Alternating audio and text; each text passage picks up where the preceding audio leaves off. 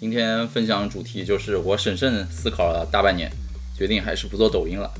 然后呢，这个过程中记了一些 memo。那今天正好趁着这个分享，大家催跟我出播客嘛，好像两周没出了，大家在催，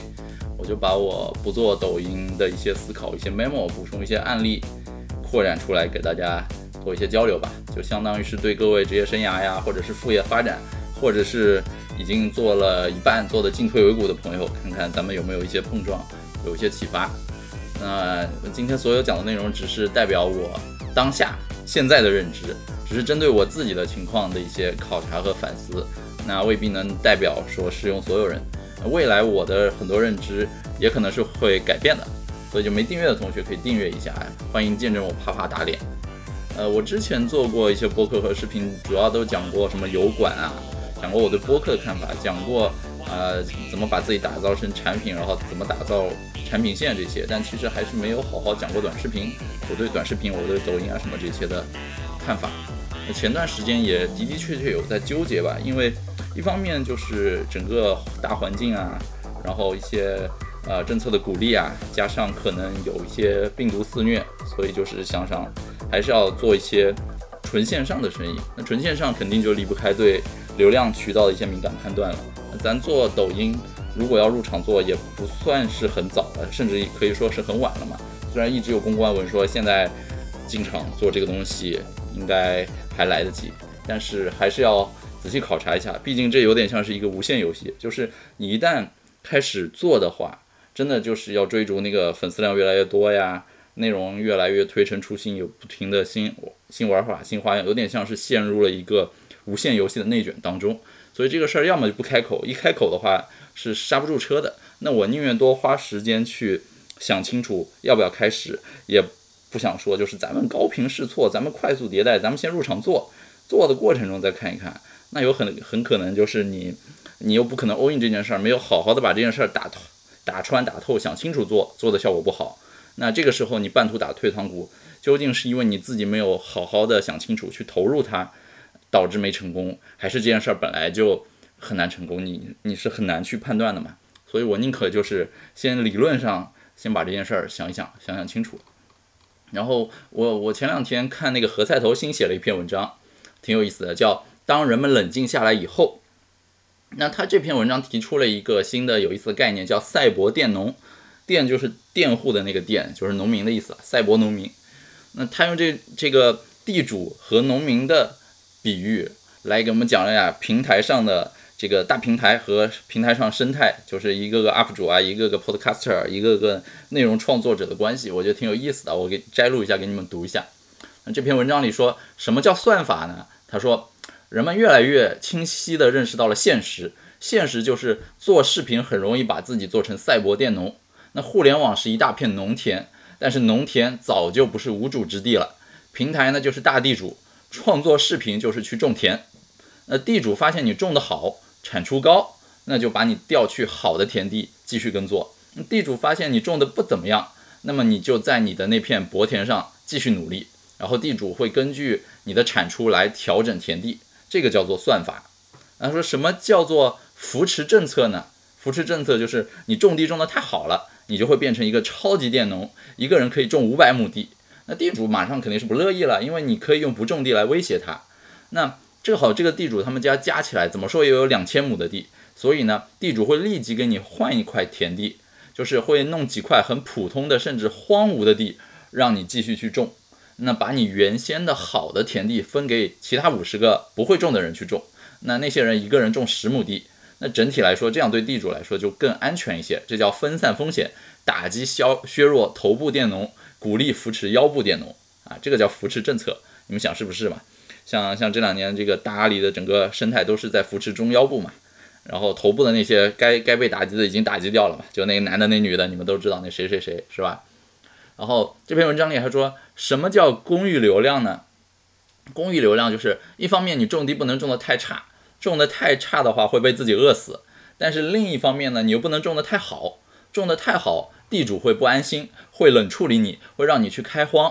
你说这太操蛋了，老子干脆不玩了。那这时候你又会发现啊，这个田地本来就不是你的，所以无论种的多好，你都根本带不走。这时候你终于醒悟过来，说哦，原来搞了半天我就是一个赛博农民、赛博佃农，流量是人家地主分配的，用户是人家地主分配的，那自己真正什么都不拥有，什么都带不走。这个其实是代表了可能当下大部分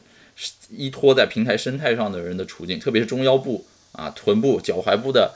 各位内容生态的参与者，可能就是这样一一个比较消极的状态吧。也不是说能短期内能看到出路，但是呢，你又不得不参与这样的竞争、这样的内卷，呃，这个是我个人比较不推崇的状态，所以我不希望自己陷入那样的境地，啊，我宁可不开始，呃，所以我之前几期节目里聊聊内容吧，或者聊自媒体、聊个人 IP 的那几几期节目里，多多少少都有提到过一些平台的弊端，我这里就不再多重复了嘛，无非就是那些。无非就是什么，就是你流量也不属于你啊，用户也真正不属于你啊，然后你呃早期快速的成功，可能就是平台喂给你的一些迷幻药啊，然后所谓什么每个人都有十五分钟出名的机会，其实就是呃这种出名只是都会过去的，短期的光鲜亮丽，你就像猪一蛋什么的，对吧？而且人怕出名，猪怕壮，你看有多少大佬，真正的大佬会去抛头露面，去通过自媒体来露脸，来给你讲。给你科普一些知识，有多少真正的大佬这么做？其实很少。相反，反而是那些最近混得不太好的、事业上受到挫折的一些大佬，会可能会出来抛头露面。就就昨天去店的那个罗敏，哎，搞得那么声势浩大的，开始哎小小的拉拉了一波股价。但你去看去店过往的一些业绩、一些履历，最近的一些战略转型、一些部署，反正我是觉得短期内拉一波，中长期我还是不看好去店啊。包括你想当当网的李国庆。比如说，还有之前疫情期间那个携程董事长梁建章亲自出来直播带货啊，包括罗永浩，包括东方甄选在现在爆火之前探索期的时候的俞敏洪，是不是？就是真正大佬出来需要抛头露面的机会很少啊，也多半是经营遇到了危险，否则的话，你说我自己 这个闷声发大财不是挺好的吗？为什么非得出来做自媒体、做内容或者做这个做曝光？其实没有什么太大意义。而且所谓平台吹给你的说创作成本低，呃，看起来好像有个手机就能拍，但其实你真正要被算法推荐，要从内卷当中出挑出来，你服装、道具、什么选角、灯光、台本、演员调度、剪辑、配音、字幕、封面，什么什么巴拉巴拉一长串，我自己说了我都觉得很烦的东西，你都得考虑吧。所以其实它真的不是一个简单的游戏，不要被很多公关搞忽悠。我今年给自己定的年度目标或者年度的一个自我指导原则的核心叫借假修真。呃，我我觉得就是如果说各位特别是刚毕业的朋友，或者说呃工作经验比较浅的朋友，这个时候你去加入一些大厂，你可以抱着这样借假修真的心态，就是我加入大厂，我能看到更宏观的数据，大数据，我能通过大数据更好的去建立起对于大众市场、对于百姓生活啊。对于社会思潮的这种统计学意义上的深刻理解，能够真正的知道你所处的这个社会是怎么样一个比较现实的样貌，那还行。我觉得就是去拥抱流量，去拥抱平台，去拥抱大数据，去呃研究一下这个世界是可以的。它是你管窥这个世界的一个小的窗口，呃，是你以后可能做更大生意的一个前期的铺垫跳板，或者说对社会的认识。但如果你把这件事儿作为你这辈子生意的终局，那就就很难了。谁也不知道这个平台会持续多久，谁也不知道算法下次调整之后会不会直接把你的收入减半。所以，我我是一直倾向于不要去拥抱大的平台的这个观点，一直是没有变的。只是只不过就是所有的平台最终一定都会是屠龙勇士变成恶龙嘛，这个也也讲过很多遍了。对，所以就是关于平台的东西，我的很。这个观点都没有变，所以如果想听我对于大平台或者说对于，呃，怎么说这个创作者所谓的创作者友好度的扶持的这些，可以听前面几期我对于油管、对于播客、对于那个把自己当成方法那期的了解。那今天重点想讲就是为什么不做抖音这个东西呢？我我有些新的思考要补充的。先说一个大的思考的点，就是我觉得。我如果说要拓展一个新的渠道的话呢，最好是基于我输出能力的一个外溢，而不是说我为了迎合渠道专门去削足适履啊，否则的话很可能被平台的规则和大众的审美所异化。这个是我最最新的一个思考吧。呃，首先讲一下什么叫做输出能力的外溢啊，就是呃，首先，身为一个内容创作者，或者说身为一个你要做自媒体，一定是要不停的写内容啊，创作内容的，这个是没办法的。那这件事对你来说，究竟是一件很痛苦的事情，还是一件嗯，你觉得还好，很轻松，还是一件甚至很享受的事情啊？我前两天听那个李诞和那个读库老六对谈，就李诞觉得深度创作这件事儿对他来说就是娱乐，就是享受，就是一个纯粹的智力游戏，非常开心啊，自己可以在在一种很怎么说亢奋的环境当中完成整个过程。但可能对于效果，其他写脱口秀、写段子的一些演员来说，这个过程就很痛苦嘛。所以这个就是不公平竞争啊，非公平竞争。对别人对一些人来说是玩的东西，对另一些人来说可能就是一个很痛苦的苦差事。那像我的话，我做不管是做播客啊、油管、公众号、小报童，包括在极客上、在推特上写写段子这个事儿，首先对我来说是不痛苦的事情啊，因为好歹也是经经过了义务教育啊，经过了写写作长期的训练啊，也不算训练吧，反正就是自自我因为喜欢一直写一直创作。然后包括现在录一些节目啊、内容什么的，真的就是，呃，信信手拈来，列个提纲，自己开始随便瞎掰，掰完之后剪辑一下，就一期播客或者一个什么视频就出去了。就这个东西算是我输出能力的外溢吧。我不会为了这件事儿啊，就非常痛苦的什么从整理啊，然后写文字稿啊，为了避免自己说话打磕巴或者怎么样的话，反复的剪辑录制啊那种东西，这个就太刻意。我基本上就是直播完了这个东西，把头尾一掐，加个音频，一期播客就出来了，还算是比较顺畅。所以这个就是我本身就有这块的能力。这个能力外溢出来之后，形成了一个新的内容形式，然后流到了新的内容渠道，而不是我刻意为了去迎合那个渠道，然后把自己训练成一个，比如说，嗯，适合演讲、适合说说话的一个人啊，或者专门去练一下普通话什么的，这个就没有这么刻意。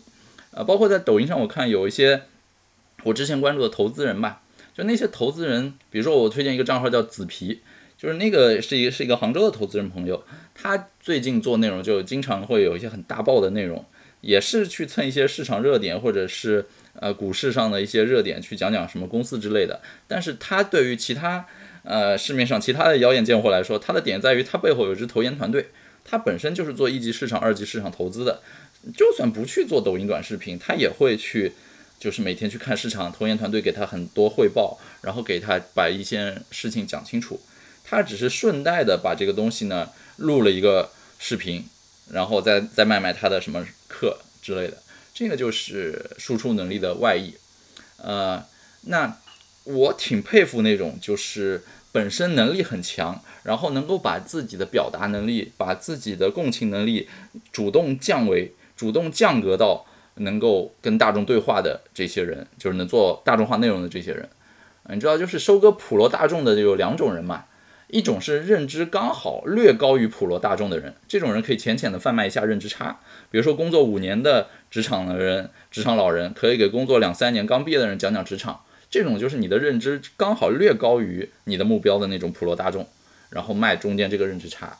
那还有一种就是我刚才说的这种人，就是他的认知远高于普罗大众，但是把自己刻意的降维到了可以收割普罗普罗大众的水平。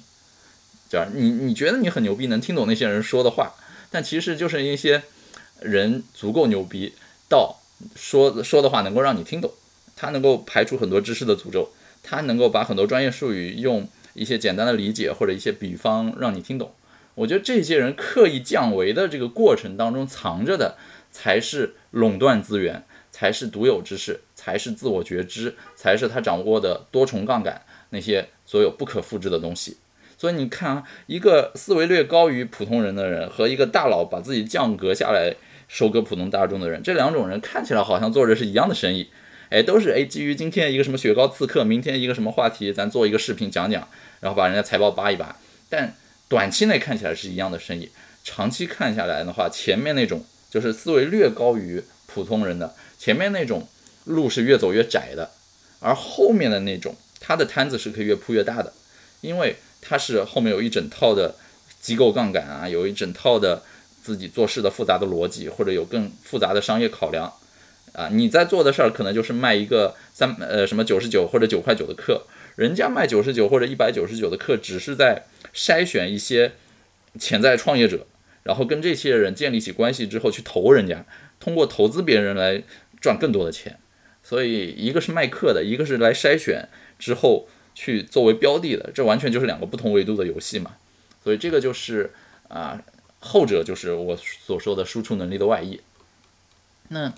我不建议的就是为了渠道去做。很多削足适履的事情啊，比如说有很多规则告诉你说，一个短视频，这个前三秒一定要抓住眼球，这个就相当于是 U C U C 正经部的这种标题党，教你怎么去写这种标题党的这种东西啊。我我个人其实不建议大家刚入行或者说是资深，呃，入行久了之后去还做运营的一个原因，就是运营很多时候日常的工作是没有太多积累的。就像教你怎么去写标题党这件事儿，就像让你试图去找热点，然后培养自己的网感这种东西，看起来好像说我们建立网感，我们做这行做互联网要有网感是一个很政治正确的说法，但其实我觉得就是网感这个东西，就是呃，就是你的甲方，就是你的雇主塞给你的一个对你人生没有太大帮助的东西，就是呃，时间轴拉长来看的话，网感这个东西一定会消散的。你当时最早。最早会说 YYDS 的人，你现在都在哪儿呢？是吧？就是你对这种网感的快速的诠释、理解或者捕捉，对你人生其实没太大意义。我就我就前两天突然不知道听了个什么 m y l Fallen，还有人知道这个东西吗？当年抖音刚出来的时候 m y l Fallen 啊什么的火的要死，现在好像又又完全，我不说，估计大家都忘了。所以这种网感啊，对于网络流行时髦的这种。呃，理解这种东西，我觉得就是削足适履，逼自己去接触那些东西。甚至如果你本身不是一个爱刷短视频的人，为了入职一家公司，培养所谓的网感来做这件事儿，那我劝你还是就不要做了吧。你喜欢读点古体诗，喜欢写写散文，喜欢拍拍照，就是偏文艺的人，然后为了做这样的加入互联网行业，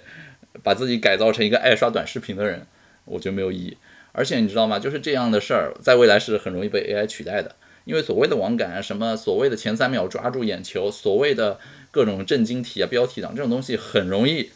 就甚至不用 AI 告诉你，就是它是一个可以被统计学排列组合的事儿。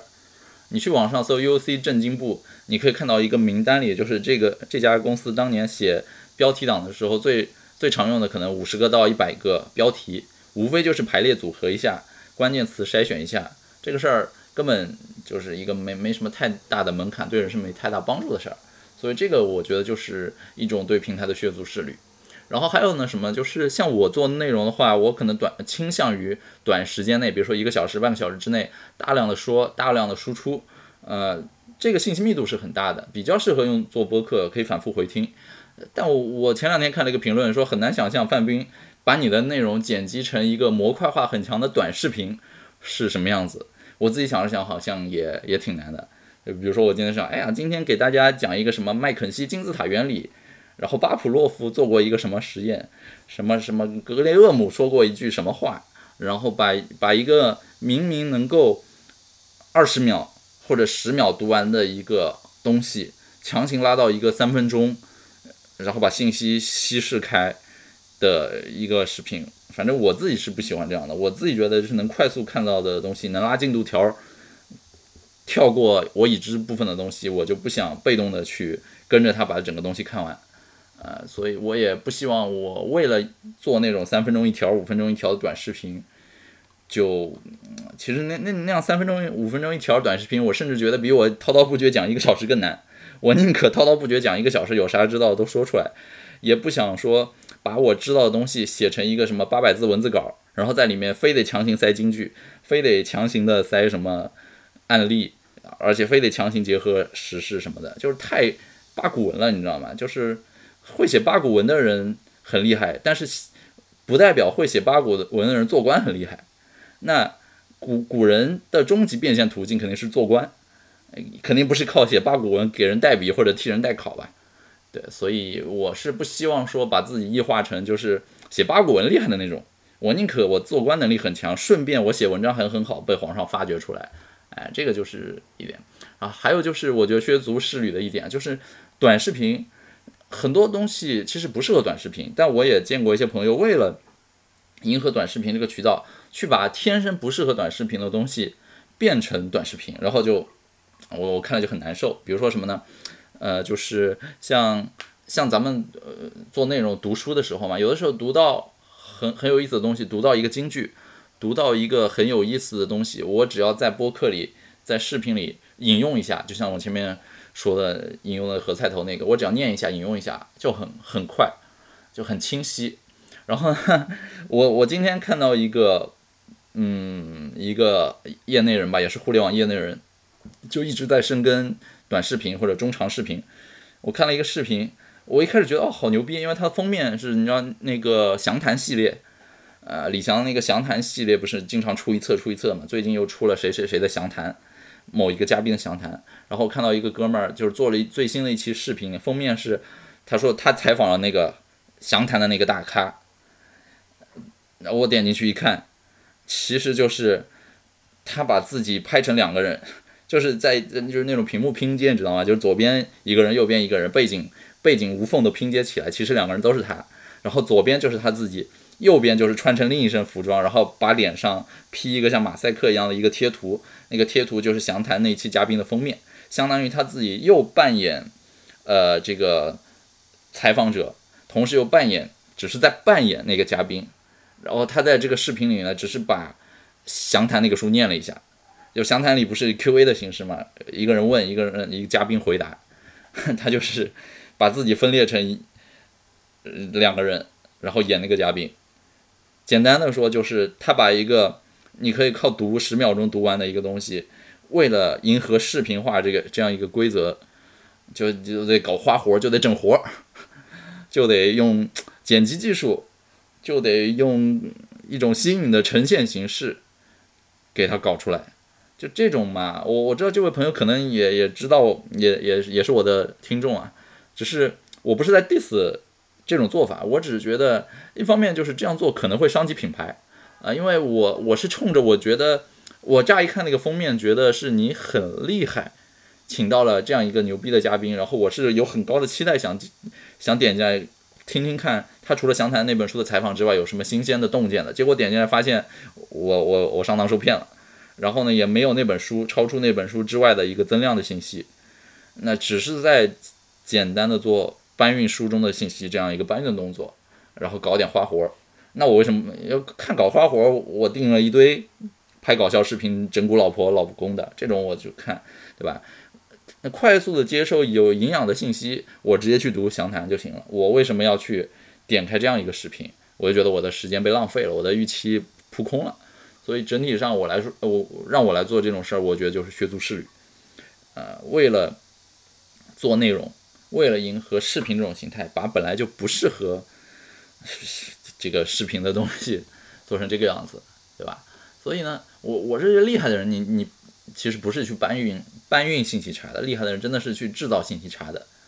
而且就是你的核心价值究竟是不是通过视觉这种载体来呈现的，未必吧。就是有的时候你很有想法，你有很深入的思考，你可能真的只能通过文字或者说长篇大论来说，呃，真的不是说我穿的好看一点，给大家扭一段，大家就觉得我这个人很有内涵了。啊，包括之前 Flomo 不也说嘛，就是他们。研究过一阵子，Flomo 要不要去做短视频？最后得出来的结论是不做，因为 Flomo 的核心价值不是靠短视频能够快速演示的，它其实需要你去用，需要经常写去沉淀内容，甚至你带着思考，你遇到困境之后主动搜索，你才能感觉到 Flomo 的价值。呃，然后就是这是一种削足适履的行为，但削足适履我觉得还好，因为它只是你让自己稍微有点不舒服，但去投喂给平台，去投喂算法，啊，多多少少也算有一些收益。但是我觉得这件事儿最终极的、最大的不可控、最大的不好，就是你会自我异化，就是，呃，把自己变成自己可能不想见到，把自己变成一种很不理想的状况，啊，这就是我刚刚说的，就是我今天早上看那个少男周一的产品陈思路嘛，我看到一个一个帖子，应该是那四条里面第四条帖子。他其实就讲的是一个自媒体人的一种自我异化。他那个帖子里附一张一张图，很经典的，就是原本有一个做油管视频的一个小伙子，他是一个长得真的挺帅的一个会拉小提琴的美食家，然后也养一只鹦鹉，养养一个什么小宠物之类的。然后他一开始做的油管视频就是教大家呃怎么怎么做或者怎么吃探店，做一些美食，就做的很精致，但是不火没流量。后来他慢慢一步一步的去做那种大胃王，就是专门吃很很大吃大东西的那种吃播，做到最后，那那上面那个照片前后对比很明显啊，就是自我异化之前就是早期做内容的时候是一个小提琴美食家，很帅。做了一段时间之后，真的流量起来了，平台百万粉丝之后，变成了一个很肥、很油腻、很丑，然后拿着各种汉堡，就是你能想象那种美国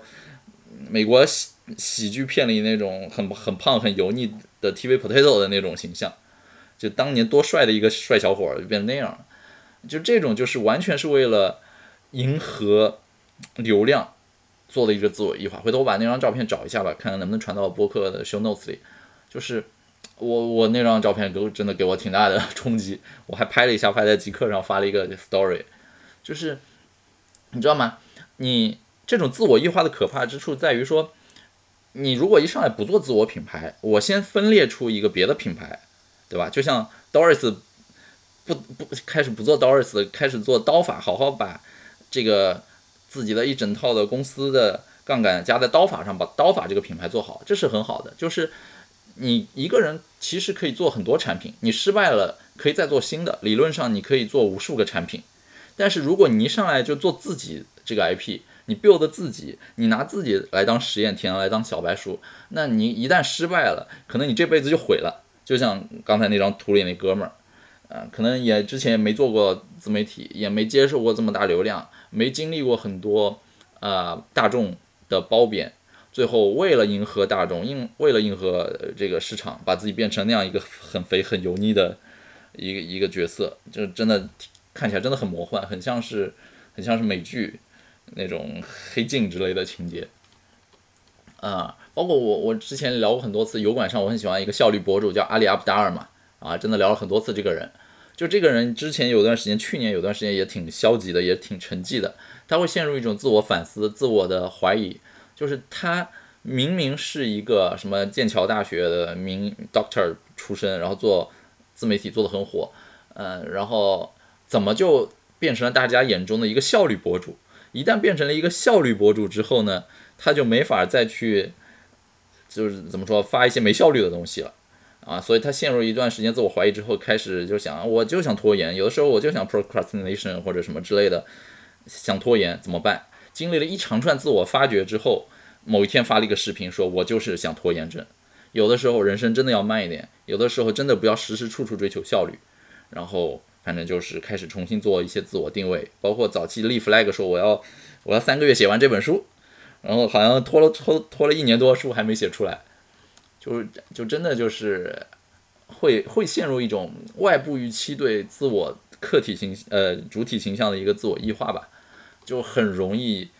拧巴了，内容做着做着拧巴了。你知道，很多做内容的人早期是因为自我自我表达，这早期可能是输出能力的外溢，是你表达欲的外溢。但是做到后面，一旦变成一个生意，一旦变成一个盘子，要慢慢做起来之后，好像就就变了，陷入了诸多的自我拧巴纠结当中。究竟是说我要更多做自己，还是更多做别人眼中市场预期当中的那个我，就不知道。那这件事，我对他思考就是呢。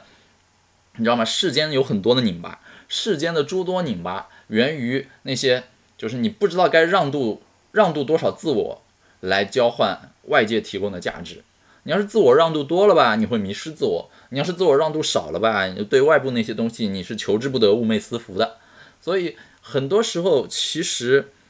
人的拧巴纠结来自这里。但换一个角度想呢，就是。所谓的这种让渡自我，所谓的把自己一部分献祭出去来交换市场价值件这件东西啊，其实你想想，你如果自己足够强大，足够的自洽，然后足够的舒展，足够的开放的话，那你看似让渡出去很大一块儿，但其实它只是占到你自我比例的很小的一块儿啊，就像什么，就像是孙悟空吹了两根毫毛一样。只是两根毫毛微不足道，但吹出去之后可能就就很厉害，能换到外面的点石成金什么都可以，前提就是你自己足够强大。当你自己还不够强大，你一直在畏首畏尾，在一一直自我在紧缩的时候呢，但凡把你切出去一小块儿，你都觉得哎呀，他他他占据了我很大一块儿，我我已经迷失灵魂了，我已经失去自我了，你会很拧巴。但你如果自己是很大很大的一块儿，你真的不在乎献祭出去那么一个一个指甲盖儿，呃，这样的话，反正你就不会那么纠结了。所以我觉得前提就是你让自己足够强大，让自己足够强大，其实既包括说，哎呀，我这我在世俗物质领域足够强大，就是我，比如说极端一点，我赚的钱足够多，那我真的不用看很多人脸色，在谈判当中我根本不在乎，我反而更容易赢，就是这是物质层面。那精神层面就是我见得多了，我我看得广了。就是我知道网络上一定有一些人喜欢你，有些人很痛恨你。那喜欢我的人，我只要讨好这些人，啊，也不算讨好，我我只要跟这些人做朋友。痛恨我的人，我顺手拉黑就行了，我根本不要让他们来影响我的情绪，产生波动或者对我的自我认知、平台的账号定位产生任何影响。这个就是我我觉得就不要那么拧巴，就你自己足够强大就可以了。说到不拧巴，足够强大。就是我以前很不喜欢写那种就是怎么说很催泪、很煽情的文字。你们看我发的日常发东西，要么就是很理性的一些遇事沉思啊，要么就是写点段子之之类的嘛，就是比较戏谑一点。我不太为了喜欢为了迎合流量去写一些什么情感生活的啊，男朋友女朋友啊这种什么，就是我我当然知道写情感的东西流量大，这个是刚需，这个是老百。呃，老百姓喜欢的东西，但你知道吗？就是刻意为之写情感共鸣这种东西，写到极限了，无非也就是咪蒙啊、大兵啊、什么飞机的坏品味这种这种操控人心境的流量杀手。但是他们最风光的时候，可能也就三五年，也就是平台在捧你，平台需要你，并且你还年轻，能够跟年轻人共鸣的时这段时间，你才能够产出那样的文字。一旦过了那个时间点之后，你就是吃不了这碗青春饭了，因为你不了解青春了嘛，呃，你就很难去调动这种共情。所以我以前很讨厌写这样的文字，但是有的时候呢，想法的转变只是在一瞬间。就前两天，呃，之前不是那个谁，啊，之前那个卫斯理写卫斯理蓝雪人那哥们儿，虽然我没看过卫斯理，啊，他挂了之后，我我其实缅怀了一下香港的文坛，我其实比较喜欢的是什么？早期香港和还台湾文坛的其他一些人，一些词作家。啊，比如说我我比较喜欢黄沾啊，喜欢包括给 S.H.E 写歌什么诗人城啊，什么方文山这种的，我反而去看了一些港台的老的歌词，哎，我发现就是当年当这种自媒体或者说碎片化媒体还没起来的时候，哦对，倪匡对吧？碎片化媒体还没起来的时候，那些最击中人心的，无非就是像黄沾什么这些人早期写的。这些歌词是吧？罗大佑这这些歌词，就是看起来他们也在鼓舞人心，也在激激昂人心。但是呢，他们没有去玩一些为了流量，然后特别去写一些耸动的或者极端言论或或者怎么样。人家只是在默默的温情的温暖着你，让你产生一种共鸣，让你在情窦初开或者是在年轻的时候，呃，那些人的诗句植入了你青春，让你记一辈子。我反而觉得就是。呃，不要刻意的去迎合平台流量的玩法，但是呢，直击人心这是一个能力，能够调动共情，能够让别人更理解你这件事儿是本身一定是好事儿。你只要把自己更往黄沾、往方文山的角度去考虑，而不是往咪蒙、往大兵、往飞机坏品味的角度的话，我觉得这件事儿我就完全和解了，我就完全自洽了。所以就是呃，怎么说？前段时间不是游戏王的作者。挂了嘛，然后那段时间我非常非常想给他做点什么，然后就准备很多内容。就这期播客正在准备录啊，就是想好好准备一下。准备的过程中就写了一些很感性的文字，然后发在极客，发在什么地方。但是事后停下来想一想呢，呃，就是不能够为了太过感性的自我表达而丧失掉对大大家共情啊、共鸣啊，对于对于这个事物本身的一些好奇的。吸引的一些点，就中间要权衡，所以游戏王那期我可能会再稍微拖一拖啊，我试图把游戏王这个作品讲成就是能够符合大众语境，能够安利给大部分人去听，从当中能学点什么。否则的话，游戏王永远只是我们一一一堆小众的人，一一群二次元宅自娱自乐，永远出不了圈。对我可能会围绕游戏王讲一些更深刻的东西吧，比如说什么，比如说帝王学，或者说成功者的赢家思维啊，比如说一些呃怎么说末呃也不是说末世论嘛，反正就是嗯，我我想讲一些更深奥的，这部作品背后有很深奥的东西啊，稍微有点扯远了，反正就是刚才说了半天，如何在自我拧巴和市场需要之间找到一个平衡啊。不要削足适履，不要自我异化，把这件事变成你输出能力的外溢。那那样的话，这个媒体就适合来做。否则的话，我是不会轻易入场去做一个 我不擅长而且自己本身内心很抗拒的媒体的。然后我看身边有一些朋友也在在默默做嘛，真是跃跃欲试的去打算做。呃，我后来有一句话还还启发了少男他们呢，就是你说你这个时间点进去做抖音，你不是已经？入场晚了三五年了嘛，是吧？这个东西一七年、一八年的时候就就已经很火，所有人一七年、一八年、一九年都有人说入局太晚晚了，对吧？现在都二零二二年了，那我有一些朋友经过一些审慎的考虑之后，他们决定入场来做的，那已经在二零二二年入场三五年了，他们呃入场来做，我是觉得我把他们当成是样本，就是那些人如果今天开始做，做一段时间之后能做成的话，那说明。反正已经晚了，别人还能做成，那我无妨再晚一点。我无妨就是晚，因为抓不到先发优势，咱还抓不到后发优势嘛，对不对？人家晚了都能做成了，咱们再晚一点也无所谓了，还多了一些可以参考对标的、可以借鉴的案例，那有什么不行呢？所以这件事儿就是心态稍微平和了一点，不会不会因为周围所有人都在说，哎呀什么红利啊。哎呀，什么现在再不做，机会什么风口稍纵即逝，我完全没有的这样的焦虑。本身有一个播客阵地，我觉得也也够我表达了。对，所以就是基于这些想法吧，还是要找找什么才是你真正觉得舒服的生意。我知道有些朋友做做短视频啊，做自媒体啊，做抖音啊什么之类的，就是带货，后面卖一个卖一个课，就是这个思维有一点。颠倒有点本末倒置，就是先找流量在哪儿，先去参与流量内卷，薅到流量之后呢，再想想我用这个流量来干啥，最后发现干不了啥，只能够代理一些别人的，就是没那么牛逼的人教你怎么变牛逼的一些九块九的课，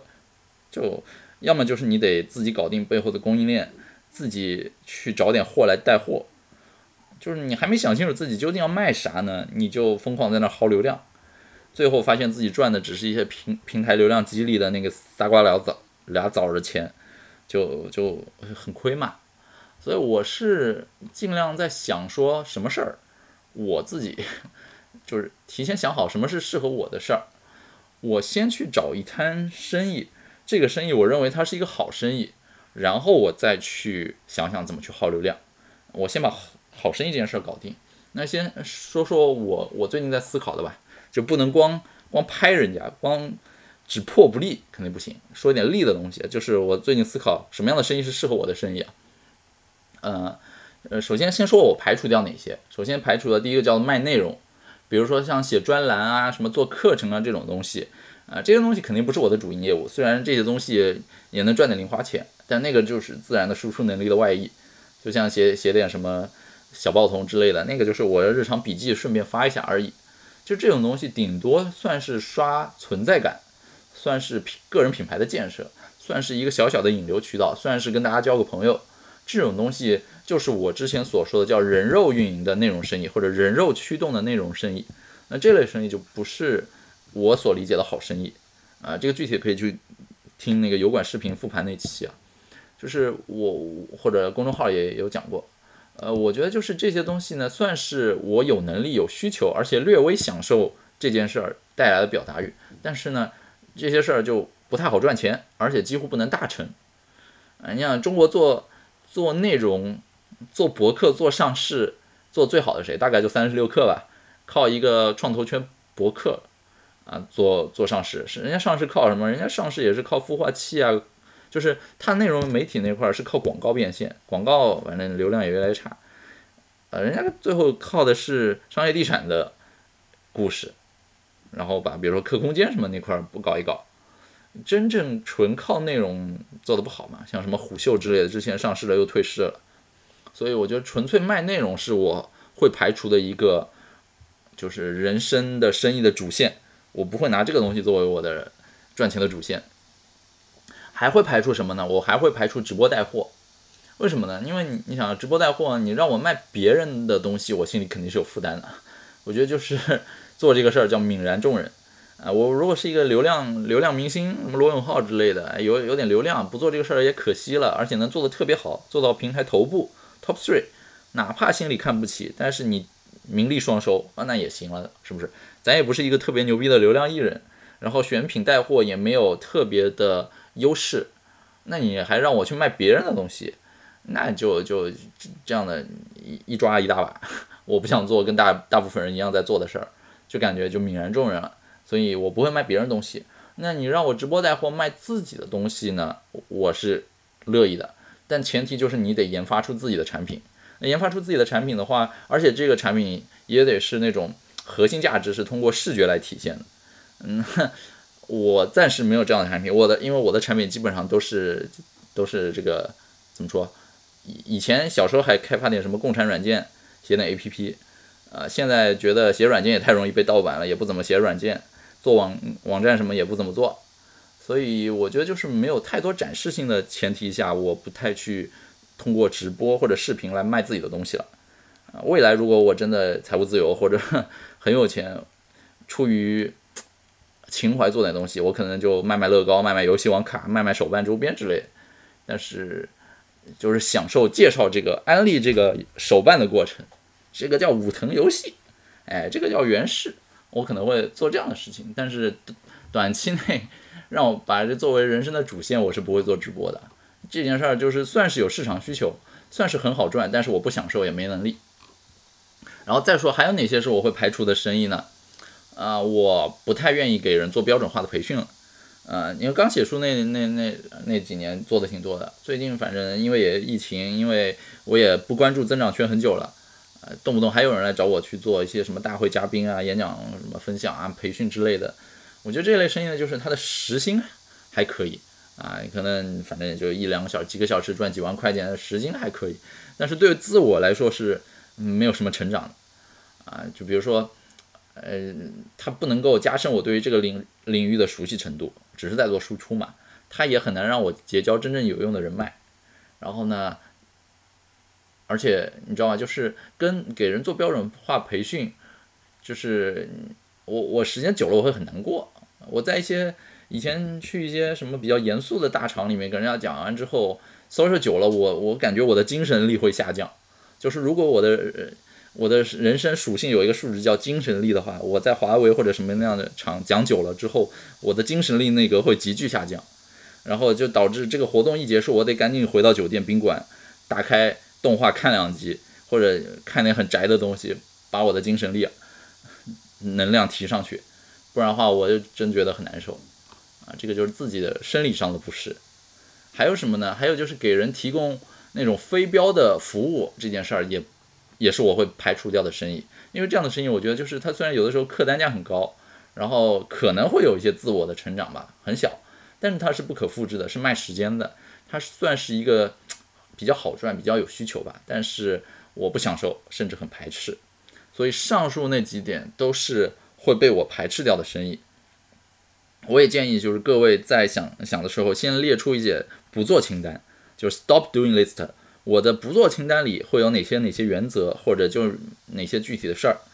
一旦踩中这个事儿之后，你你就或者踩中好几条红线之后就别去做了啊，有一个不做清单。然后呢，给你们讲讲最近我想出来我在做什么，或者我愿意做什么的事儿。基于上面所有不做的事儿之后呢，我愿意的事儿一定是它反过来的嘛，就是一个不贩卖时间的，可以复利累加的，容易被标准化的。有技术含量的，能帮自己和帮别人赚钱，还能够顺带输出内容的玩意儿，是不是？你们想想是不是？就是这些标准都在我我想要的标准当中。那听起来很复杂，标准很多，最最后贩卖的是什么呢？很有意思，跟你们说，我最近研发出来贩卖了一个东西，叫卖数据指标。哎，卖数据指标这件事儿，嗯，之前有一期播客不是那个讲波巴菲特那期嘛？就是你哪些是你人生该去长期获得的那个爱德曼金属？其中最后有提到就是积累更多指标。我觉得指标就是很好的啊。我所说的指标是那种投机投资市场上，特别是二级市场投资能够统计出来的一些啊，就是量化的指标。你想它是不是一个不贩卖时间的？啊，因为我脚本写好之后，就就自动自动跑了，不贩卖时间可以复利，因为我一份时间它就可以一天二十四小时在那跑，然后是一个标准化的，是一个有技术含量的，能帮自己能帮别人赚钱的，而且能顺带输出内容，因为我我自己最近跑那个数据指标，每天会列出一堆前一天比较热门或者有趋势的一些项目嘛，然后我在我的那个免费的 Web 三 Q 邮件里，我只放五个。然后你想看完整的十五个，你可以加入我那个 Web 三 Q 新开的一个什么付费群啊，什么那种邮件组之类的。你加入进来之后，你就可以看完整的，甚至有更多报告啊什么之类的。就通过这个东西，自然而然就输出了内容。而且你还可以把那种就是付费邮件组里的内容，偶尔的像肯德基那个疯狂星期四一样，偶尔免费一次发出来，用来做引流。就这种其实就是一个我个人很喜欢的生意了。那我日常要做的就是去学习各种投资技能、技术量化指标，然后把它用 Python 代码实现出来，加入到我的统计报告里。那在整个过程中，我自己是有提升的，因为我会对投资加深了解，不管是技术流的还是基本面分析，我会对于理解一个标的有更多的了解。同时，我把它实现出来之后，变成一个可以卖的东西，而且我不怕被盗版，因为这个东西每天都在更新。每天自动跑，呃，我一觉醒来就就更新了，我就能收到，也不怕别人拿去卖，因为对对别人来说我是没有那个任何成本的嘛，而且时效性很强，是不是？就整个整个一套我的逻辑就很理顺了。于是我今这个月为什么做内容比较少了？因为我做那一套东西开发我自己玩的很很开心，每天看大量的研究怎么做呃投资的一些书，Web 三的一些。知识技能啊什么之类的，就自己还还挺舒服的啊。于是相应的输出就比较少嘛，被你们催更了这期播客。对，所以我还是觉得，我就是整整个出来，我宁可先做那种高信息密度的、高质量的内容，来服务一小部分有上进心、有上进追求的一些朋友、一些同路人。我也不想说盲目的去做抖音来拥抱愚众、一群盲。愚愚昧的大众不想做这样的事儿，就相当于你还没想清楚之前呢，你先做自己吧，就是宁可先积攒势能，或者有点像，当然有点自吹自擂啊，有点像先做一个高端品牌，就先先先把逼格先悬在那儿，咱就不去自降自降身份、自降逼格去迎合大众嘛，做迎合大众太多，你知道吗？我我身在上海，要在上海去做一个迎合大众的东西，去跟一个什么身在安徽、身在。山西没有其他谋生手段的人，去去拍拍土味视频，我的成本比他高多了，我是不不太适合做那样的事儿，所以整体说来还是觉得应该找到适合自己又喜欢，然后又擅长，又是一个好生意的事儿，不要盲目的跳进去做做抖音之类的吧。